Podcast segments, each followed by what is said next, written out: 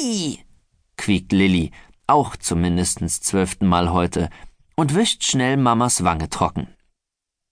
Lennart kichert los, wobei ihm das Ei fast wieder aus dem Mund fällt, aber Jungs müssen einfach kichern, wenn es ums Küssen geht. Von ganz allein, da können sie nichts dagegen machen.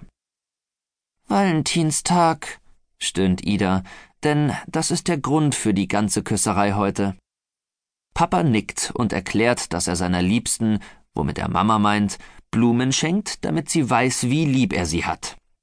Valentinstag ist doof, brummt Lilly und verdreht die Augen. So ein Riesentheater, wo es doch sowieso klar wie Kloßbrühe ist, dass Mama und Papa sich lieb haben.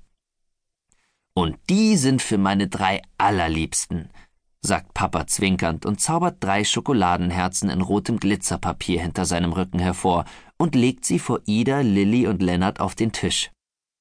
Na gut, kräht Lilly. Valentinstag ist nur ein kleines bisschen doof. In Windeseile hat sie die Schokolade aus dem roten Glitzerpapier gewickelt und in ihren Mund gesteckt. Eine Etage höher bei Familie Sonntag gibt es heute Morgen auch Blumen und Küsserei. Und wo sich alle gerade so lieb haben, hält Malte das für eine gute Gelegenheit, mit seinem Wunsch rauszurücken.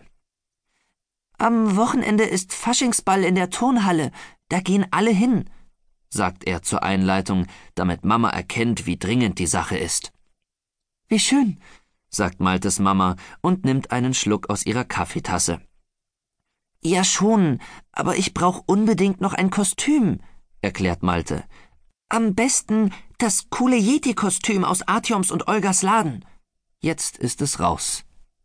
So, so, am besten, wiederholt Papa grinsend, während er Schulbrote für Malte und Ella macht. Malte nickt. Seit das Yeti-Kostüm im Schaufenster hängt, weiß er, das ist es. Nur was, wenn Sie jetzt Nein sagen? So viel Geld bekommt er bis zum Wochenende nie zusammen, um es sich selbst zu kaufen. Wir haben doch so viele Kostüme, sagt Mama, und fast sieht es so aus, als würde sie den Kopf schütteln und alles wäre verloren. Die sind längst zu klein und ich kann mich doch nicht jedes Jahr gleich verkleiden, versucht Malte es weiter.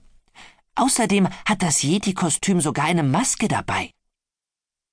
Ich könnte dir ein Yeti-Kostüm aus einer alten Decke nähen, schlägt Mama vor. Was normalerweise keine schlechte Idee wäre, weil sie wirklich toll nähen kann. Mama, bitte, das ist nicht dasselbe, jault Malte auf. Also, ich brauch kein Kostüm, springt ihm Ella zur Seite. Schließlich soll ihr kleiner Bruder auch was vom Liebhaben am Valentinstag haben. Dann müsst ihr nur einmal Geld ausgeben.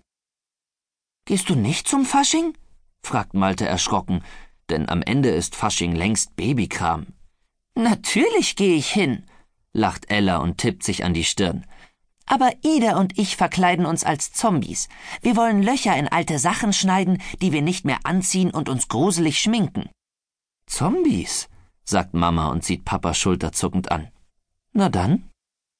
So ist Malte tatsächlich nach der Schule und nach Mamas Arbeit zu dem absolut weltbesten und coolsten Yeti-Kostüm gekommen. Klar, dass Malte es nun jede freie Minute trägt.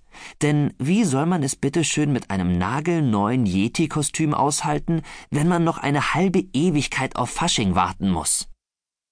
Kannst du das Ding nicht mal absetzen? seufzt Maltes Mama und meint die Yeti-Maske. Ich weiß ja schon nicht mehr, wie du wirklich aussiehst. Aber dann ist endlich Sonntag und endlich Faschingsball. Geschminkt und in Kostümen machen sie sich auf den Weg.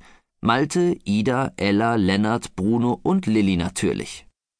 Als Maltes Mama Nina Süßmilch gefragt hat, ob sie mit Klein Olli auch mitkommen will, hat Klein Olli gleich gekräht, Olli mit, Olli mit, obwohl der kleine Spatz ja noch gar nicht weiß, was Fasching überhaupt ist weshalb er sich vermutlich auch wundert, warum er heute als Marienkäfer verkleidet ist.